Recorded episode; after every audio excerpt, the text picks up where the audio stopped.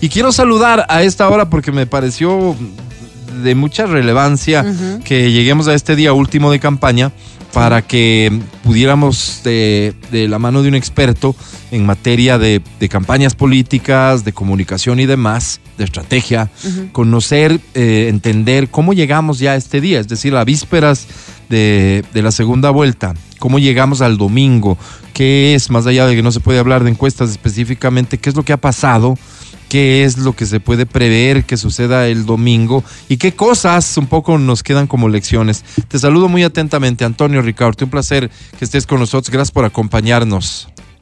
Muchísimas gracias. Un abrazo enorme eh, a todos ustedes, Álvaro, y a quienes te acompañan en el panel. Oye, eh, estoy en la lista de los que nos beneficiamos con recibir eh, em, vía WhatsApp tus análisis, tus conclusiones, tus estudios. Y yo el otro día me refería justamente a esto y decía, la diferencia es que uno puede interpretar con, con algún nivel de conocimiento encuestas que ve pero eh, los análisis que has venido haciendo tú de un tiempo a esta parte incluyen no solamente temas este, cuantitativos, sino cualitativos. Y esto permite comprender la forma en que está, eh, de alguna manera, pensando el elector.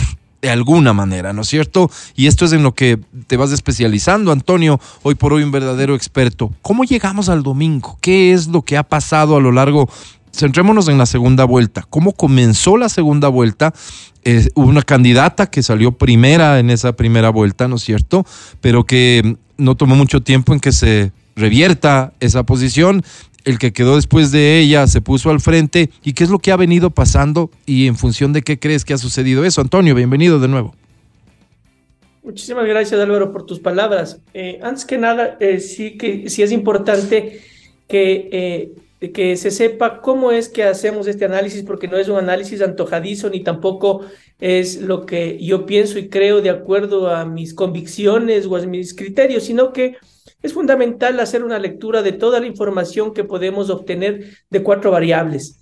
La primera variable es encuestas eh, de opinión eh, tradicionales. No nos olvidemos, Álvaro, que eh, las encuestas de opinión tradicionales tienen, tienden a fallar. ¿Por qué? Por varias razones. Primero porque la gente detesta a los políticos y a los partidos políticos, en todo el mundo, no solamente aquí. Y los encuestadores son eh, para la gente eh, representantes de esos políticos a los que la gente odia. Entonces, la gente les engaña, no les dice la verdad, eh, les torea, como se dice en el argot popular, y del otro lado, nadie quiere en un mundo tan inseguro que se te acerque a alguien extraño. Entonces, no le dicen la verdad o no le contestan. Entonces, con ese elemento hay que eh, cotejar con otra herramienta que es encuestas en la web, que tienen una certeza y que han tenido una, una certeza muy alta eh, eh, en, en, no solamente en el país, sino en varias latitudes del planeta, en países grandes como los Estados Unidos. Y aquí hay, que, hay también algunas empresas importantes que tienen muchísima seriedad. Entonces, analizamos esas encuestas eh, eh, tradicionales, las encuestas no tradicionales en la web y luego hacemos focus group, que son encuestas cualitativas para saber la calidad del criterio de la gente con respecto a lo que pasa en el país y con, con respecto a lo que pasa con cada una de las candidaturas. Y por último, hacemos un barrido, un análisis muy importante en toda la web sobre conversaciones y sobre eh, sentimientos. Con esas variables entonces determinamos qué es lo que está sucediendo con la gente, con el comportamiento ciudadano y qué es lo que sucede con cada una de las candidatas. Oye, ahí Antonio, solo un segundo para, para, para aclarar el antes y el hoy. Eh, antes era suficiente una encuesta tradicional de estas a las que vos hacías referencia. Eh, y, y, de pronto, digamos, solo la mala fe de una encuesta que quería exhibir datos que no eran reales, que no los obtenía, los datos que se obtenían de esas encuestas eran confiables, o sea, veíamos aciertos, pues nosotros en las encuestadoras, cuando decían esto es lo que puede pasar, o, se hacían encuestas a boca de urna, se acercaban mucho al resultado real después, pero de un tiempo a esta parte, en efecto, vemos a las encuestadoras errando en sus predicciones, digámoslo de esta manera, más allá de que hay que ser claros que una encuesta representa un momento específico, pero hemos venido llevándonos estas sorpresas de ya no hay cómo creer en los encuestadores Esto es la explicación, la que acabas de dar. Además de que pudiera mediar la mala fe de algún encuestador, es el hecho de que la gente no está entregando información real y que hay que, de alguna manera, profundizar más en el análisis para llegar a eso. Así es, de acuerdo, totalmente. Viviendo además en esta tercera revolución industrial de las comunicaciones, en donde cada uno de los seres humanos somos un medio de comunicación, en donde recibimos información de todo lado, en donde eh, la vida cambió, en donde el ciudadano eh, se informa eh, como loco, en donde un medio de comunicación como es un teléfono inteligente sirve para que te entretengas y te diviertas. Eso es lo que la gente quiere además, entretenerse y divertirse a morir. Entonces, con estos antecedentes, llegamos a esta segunda vuelta en donde de, de inicio se sabía que iba a pasar a segunda vuelta la candidata del correísmo. ¿Por qué? Y aquí este análisis es importante para no sobredimensionar esa candidatura correísta.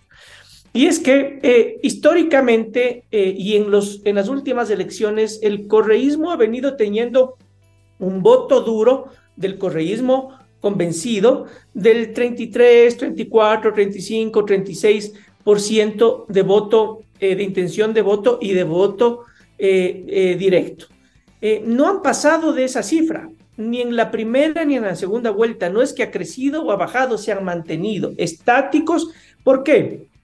Porque ha sido, el correísmo viene ya representando a la política vieja, la política antigua. Si es que tú ves en las formas de hacer campaña, no hacen otra cosa sino tarimas, concentraciones, caravanas, se visten con los colores del partido, eh, exhiben banderas del partido eh, y hablan el idioma de la política que la gente no entiende, que la gente, que, la, que la gente rechaza además. Ese idioma del ataque, del insulto, de la denostación, de la contestación de los insultos, del ponerme a pelear con el que me dice algo. O sea, esas cosas que la gente detesta de la política un poco viene representando ya el correísmo en sus formas. Oye, Antonio, pero, pero alguien podría decir, es que eso es hacer política. No, no, eso es hacer política de la vieja, es hacer política de la antigua, es hacer política eh, que la gente detesta, que la gente no quiere, aquí y en el mundo entero. Ese divorcio que hay entre el político y la gente es justamente porque los políticos hablan el idioma de la, de la política y la gente habla otro idioma totalmente distinto. Y además eh, es solamente ver qué es lo que pasa en todo el planeta, todas las explosiones sociales que tú tienes todos los días en el planeta.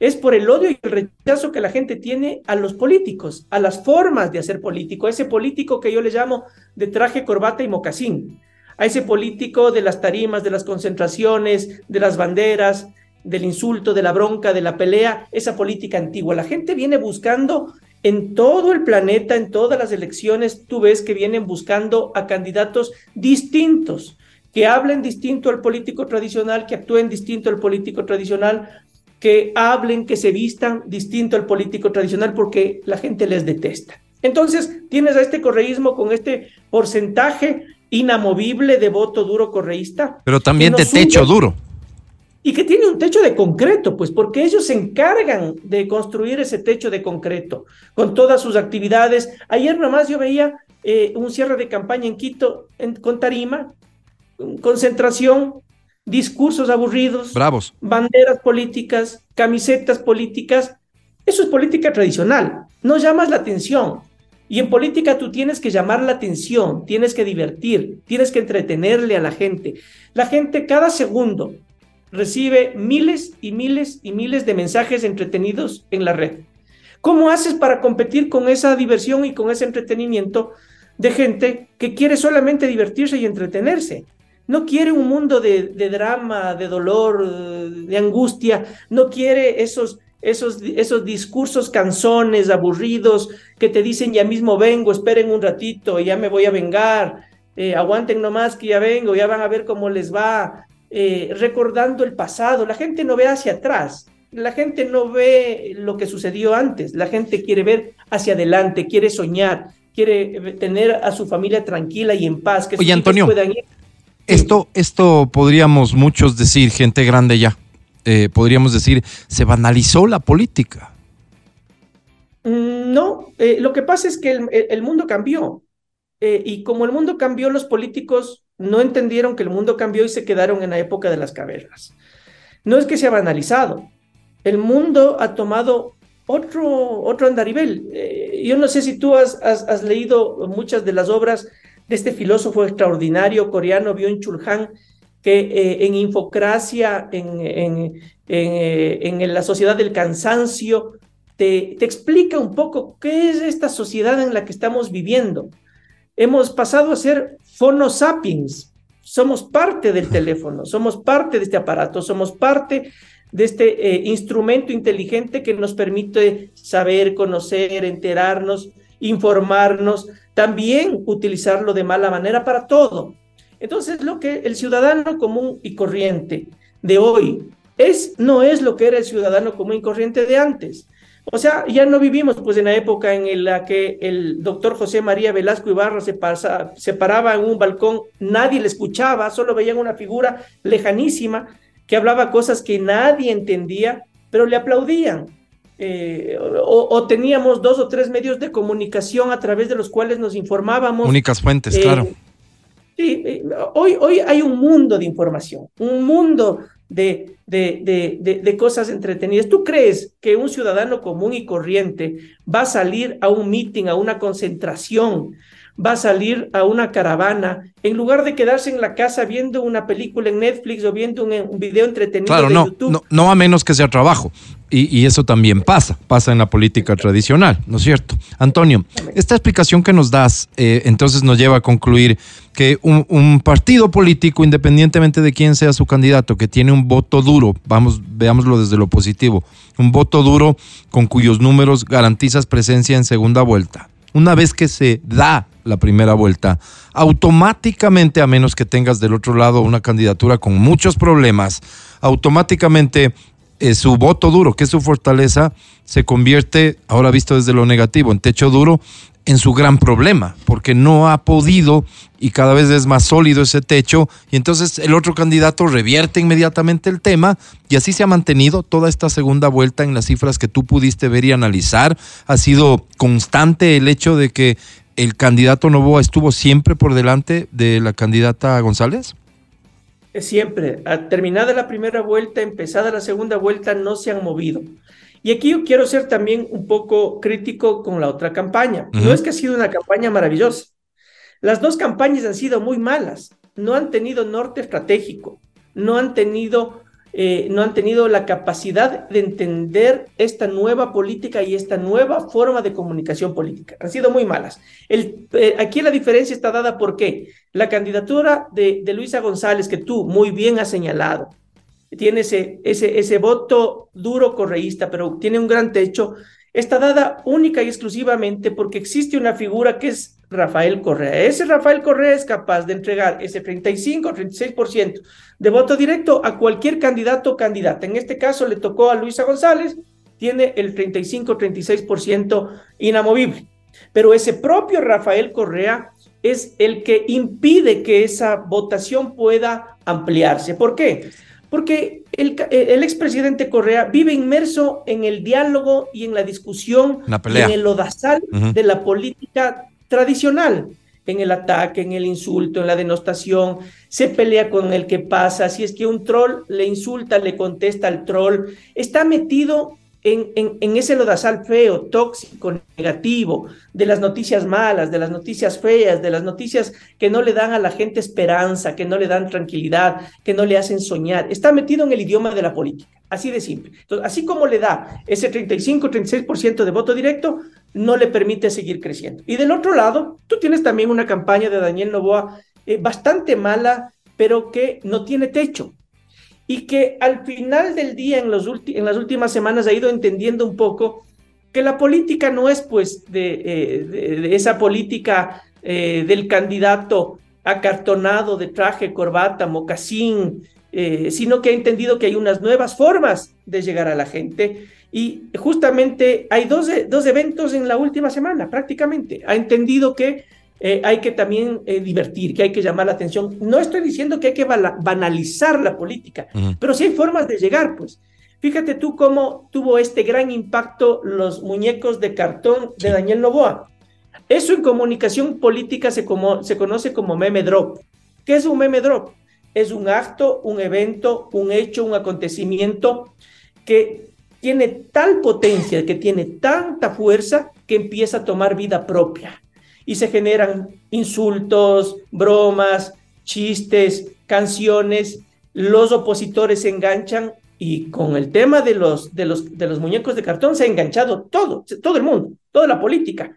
Eh, yo les veo a los opositores pero fascinados con ese tema, hablando del tema, y Daniel Novoa consiguió su objetivo. Oye, Antonio, perdóname, solo para comprensión de todos los que nos escuchan, cuando está la oposición criticando el tema de, de las figuras de cartón, están entrando en el terreno que quería Daniel Novoa, independientemente del tono, que es, lo que quisiera que nos aclares, porque, porque no han entrado en el juego de, decir, sí, buena jugada Daniel, en esta nos ganaste, te llevas un punto, no, criticarlo, es que la política no puede ser eso, es que un cartón, el, el electorado debería ser más exigente, eso es entrar en el juego. Sí, o sea, llamó la atención. Y ese es el objetivo de un meme drop, que impacte de tal forma que propios y extraños hablen, que insulten, que critiquen, que se diviertan, que se entretengan, que hagan canciones, que hagan memes. Entonces, ese es el objetivo y él logró ese objetivo. Les enganchó también a los del otro lado. Le he visto con el Chito, Vero, que, Chito Vera, que es un referente del deporte eh, nacional, también haciendo prácticas deportivas. Esas cosas son interesantes porque son el idioma que a la gente le interesa, que le gusta. Eh, si es que yo quisiera ser un analista irresponsable, entonces, y quisiera quedar bien con los académicos, con los intelectuales, con los inteligentes de cafetín, te diría, no, qué banalización de la política. Eh, mm, eh, va a ganar el que, el que tenga 30 tomos de propuestas de campaña. Esos 30 tomos de propuestas de campaña, la gente los va a leer va a hacer resúmenes, va a interpretar y va a tomar la mejor decisión en base a esos 30 tomos de, eh, propuestas de campaña. No, creo que no pasa. luego, luego van a haber 20 debates y la gente se va a enganchar a todos los debates y va a haber tres horas de debate, los 20 debates que van a haber, va a tomar nota, va a reflexionar sobre las cifras, sobre los datos históricos, culturales, sociológicos y filosóficos, y además los candidatos tienen que ir muy bien vestiditos con traje, corbata y mocasín. Oye, Antonio. Así gana alguien la elección. Antonio, pues, Antonio así no se ganan elecciones. Antonio, te saluda Matías Dávila. Eh, te quiero hacer una pregunta. Hola, Matías, qué gusto. Hola, Antonio. Recién tú fuiste político. Y cuando yo escucho este Antonio nuevo, que este rol me hace un poquito de ruido porque tú fuiste justamente de los políticos, que no fue pues del político del que estás hablando, el político con estas ideas frescas, con estas cosas, sino más bien yo te vi bastante acartonado dentro de lo que era la política en ese entonces. Tal vez el rol de los políticos han cambiado, tal vez cinco años atrás, no lo sé.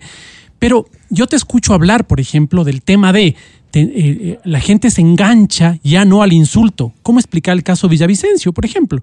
La gente se engancha, por ejemplo, con eh, hacer un poco más afable la política. ¿Y qué pasa con Álvaro Novoa, por ejemplo?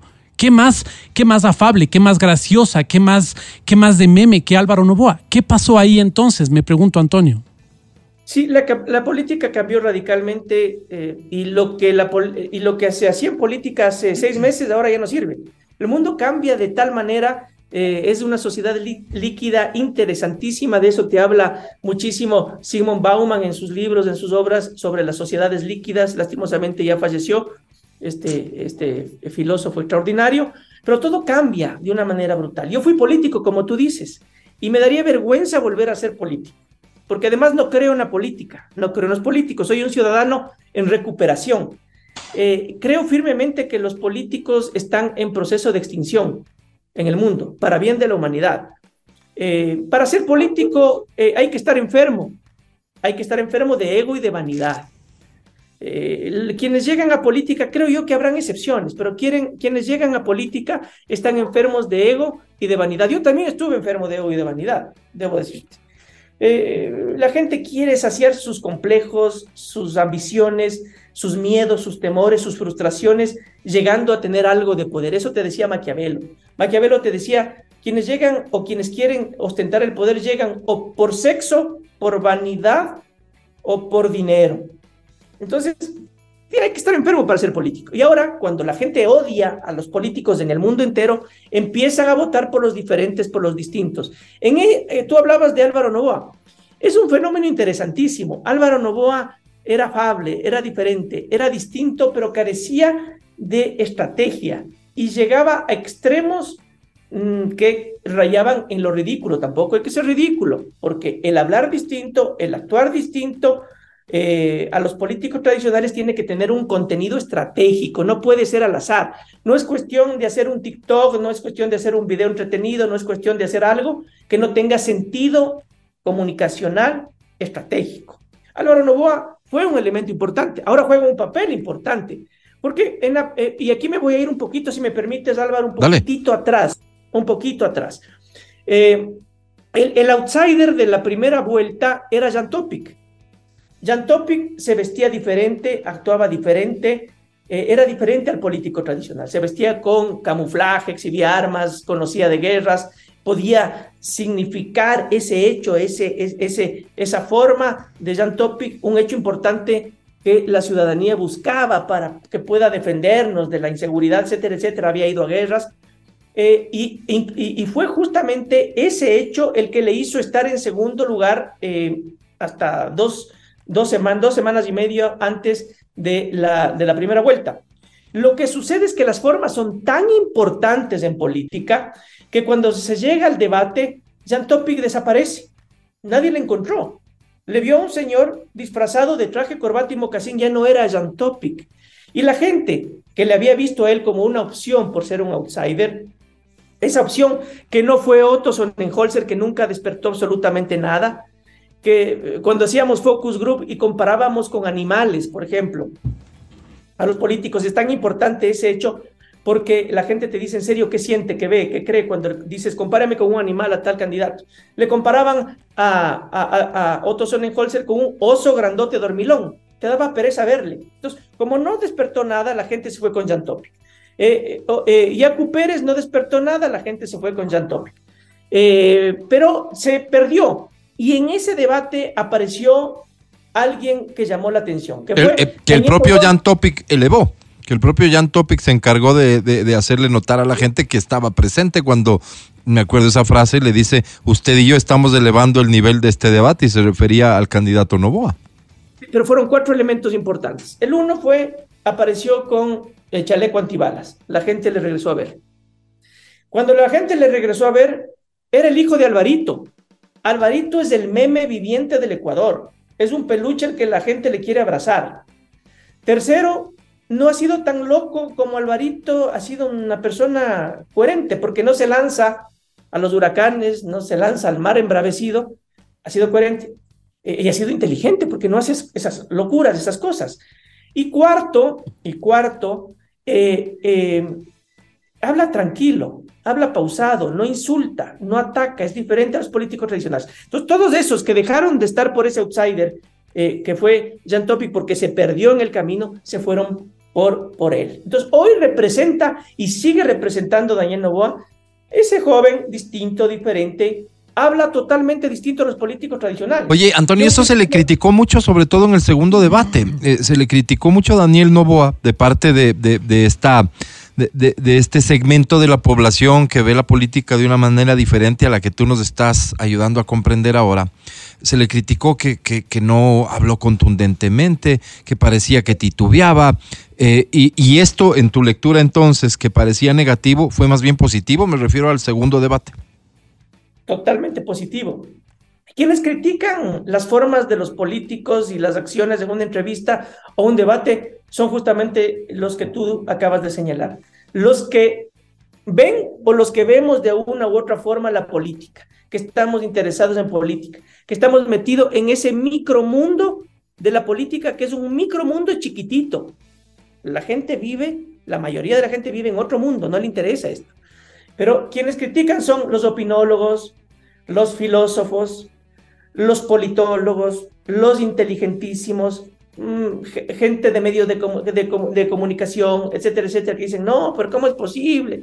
Eh, no habló con fluidez, no exhibió datos, no exhibió, eh, no, no, no habló de números, de temas contundentes como políticas sociales, de educación, de salud, de economía del país, el petróleo. Eso nos, eso nos preocupa o preocupa a un micromundo. El simple hecho de que hable de manera distinta a los políticos tradicionales ya es una ventaja maravillosa. Porque, la, vuelvo y te repito, si la gente les detesta a los políticos y alguien habla distinto a los políticos tradicionales, maravilla. Para ponerles un ejemplo, a esos que me criticaron y, a gente de, inclusive de la campaña de, del correísmo, eh, a ver a Andrés Manuel López Obrador en México, pues, el presidente mexicano. En los debates de los cuatro minutos que tenía para hablar, hablaba uno, el resto se quedaba callado, eh, titubeaba, eh, se confundía, se trababa. Le hizo diferente. Hoy sigue siendo diferente. Él tiene unos programas que se llaman El Mañanero. Sí, todos los días. Todos los días. Habla, se traba, se queda callado. Se equivoca. Eh, tiene silencios larguísimos. Habla distinto. Habla distinto. Había un presidente también, no sé si te acuerdas, eh, eh, Álvaro, Gonzalo Sánchez de Lozada, en Bolivia, que era medio agringado, medio, había vivido creo que en los Estados Unidos, y vivía y, hablaba distinto al boliviano común. Oye, Antonio. Eh, a los políticos les está costando comprender esto que no, que, que digamos, tanto no es nuevo que los resultados los estamos viendo. Quiero decir, no es un descubrimiento de hoy y como bien dices, en sociedades líquidas, lo que hoy eh, eh, es exitoso en política, probablemente para la próxima elección, que será en muy poco tiempo, ya no sea exitoso. Pero entonces encuentras a los políticos queriendo imitarse entre sí o queriendo imitar el caso de éxito y cayendo en el extremo del ridículo. O, cosa que también ha pasado en esta campaña, ves a los políticos intentando introducirse en estos escenarios en donde está hoy la gente buscando el entretenimiento que vos decías, redes sociales. Hablemos de TikTok, por ejemplo, pero con mensajes políticos. O sea, yo hoy abro TikTok y lo que veo es distintos voceros, ¿no es cierto?, de la campaña eh, correísta, unos bravísimos, unos mandando al diablo, otros denunciando, otros diciendo, es decir, han encontrado en esto y creen, digo, y, pregunto más bien, ¿creen que esto podría llevarles a equiparar la presencia que ha tenido eh, su candidato rival? ¿Es el camino? ¿Basta estar solamente? Lo importante es estar eh, eh, y con la frecuencia que están, porque están saturando. Yo abro mi red social y pasando un video, ahí están ellos, pero en el tono que te menciono. ¿Error o acierto? Un error brutal, pues, Álvaro, porque hay que utilizar estas redes sociales dependiendo del escenario y del contenido y de la gente que está en esas redes sociales. El Twitter es el escenario de una red social tóxica de fanáticos a los que nunca les vas a convencer, agresivos, Ese soy yo. y que no, no vas a lograr convencer a nadie. Luisa González tiene una presencia enorme, cerca del 75% de la presencia de Luisa González y del correísmo está en la red tóxica, enfermiza, negativa del micromundo algorítmico de los políticos. Entonces no logra nada. Mientras que Daniel Novoa tiene una presencia importante, también cerca del 50-60%, en la red de la gente, en donde se habla el idioma de la gente, que es Facebook, por ejemplo. Y otras redes como el TikTok, como el Instagram, y que además logras, cuando tú tienes una presencia efectiva en esas redes sociales, logras migrar a otras, a otras redes o a otras aplicaciones como el WhatsApp, que es en donde se comunica la gente. Y cuando ya llegas al WhatsApp con algún tema entretenido es que realmente ha tenido impacto. Y del WhatsApp migra la conversación en la calle, con la gente, en la mesa, en el comedor, en la cocina. Eso es viralizarse. Y tiene, se viraliza. Pero claro, como tú dices, hay que utilizar el contenido responsable de una candidatura y de un gobernante para hablar de temas de salud, de educación, de deporte, de medio ambiente, etcétera, etcétera, etcétera, con, en el idioma de la gente utilizando estas redes, no quedándose en el idioma de la política, del insulto, de la agresividad, de la toxicidad, del negativismo. Eh, esas cosas. Antonio, para toda la gente que, que, nos escucha y que, y que siente rabia con esto que, que, te escucha decir, porque eh, em, en realidad estamos hablando de, de, un giro muy importante a como estamos acostumbrados a, recibir la política, de lo que tú nos estás hablando son los tiempos actuales y obedecen a las mayorías. Y solo aclarar, estamos hablando de comunicación. Estamos hablando de cómo la política llega al ciudadano. No estamos hablando de que un candidato no deba tener un plan y no deba saber lo que tiene que hacer con este país y etcétera, etcétera. Evidentemente, eso no tiene relación con la plática de hoy. Te pregunto finalmente, Antonio, ¿llegamos al domingo a un escenario muy apretado, como algunos quieren eh, enseñarnos, o, más bien vamos a tener eh, eh, el resultado tal vez más holgado de los últimos tiempos? Sí, a ver, solo para seguir con, con, tu comentario que es totalmente interesante, es que estamos hablando de estrategia de nueva comunicación política para ganar una elección.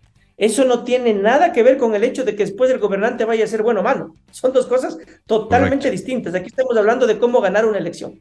Y para que tengamos en el imaginario, dos imágenes te voy a poner. Uno de, de, un lado y el otro del otro lado. El presidente Zelensky de, eh, de Ucrania, que hoy lidera la guerra contra Rusia, ganó una elección sin ir a ningún debate.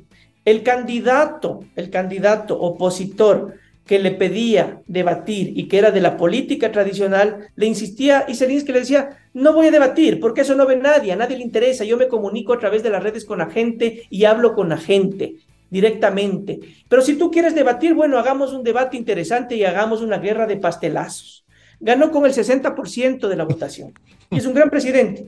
Del otro lado, en Chile, eh, Gabriel Boric los, los, filósofos, los izquierdistas de cafetín dirán que ha ganado por sus grandes conceptos, sus luchas históricas y porque ha sido maravilloso historiador, filósofo y conceptualmente un gran señor. No, llamó la atención porque se subía a un árbol. Él se subía a un árbol en la campaña y la gente votó por el que se subía al árbol. Eh, dicho esto y, señalando lo que tú bien señalaste, que estamos hablando de cómo ganar una, elección, de sintonizar con la gente, de tener estrategia y de sintonizar con la nueva comunicación política, el día domingo no va a ser apretado, porque tú tienes a una candidatura que está inmersa en la política tradicional en sus formas y tienes a otra candidatura que no tiene techo, y que ha sintonizado más con el idioma de la gente, que ha empezado a entretener, a divertir, a llamar la atención. Y la diferencia va a ser entre 9, 7 eh, y 9%. Yo te mm. diría un poco más. Muy importante. Porque las cosas se van a ir aclarando hasta el día domingo. Antonio, te agradezco mucho por ayudarnos a comprender mejor lo que ha pasado, lo que viene pasando en política en esta campaña electoral y, lo que sin duda va a ser indispensable es que eh, em, en poco tiempo nos volvamos a encontrar con la frecuencia que hemos estado en contacto en estos días, porque iniciará inmediatamente la campaña para elegir presidente en año y medio y ya veremos cómo los políticos comprenden o no la dinámica, la nueva dinámica social. Antonio, gracias y felicitaciones. Un abrazo, un abrazo Álvaro y a todos ustedes, muchas gracias.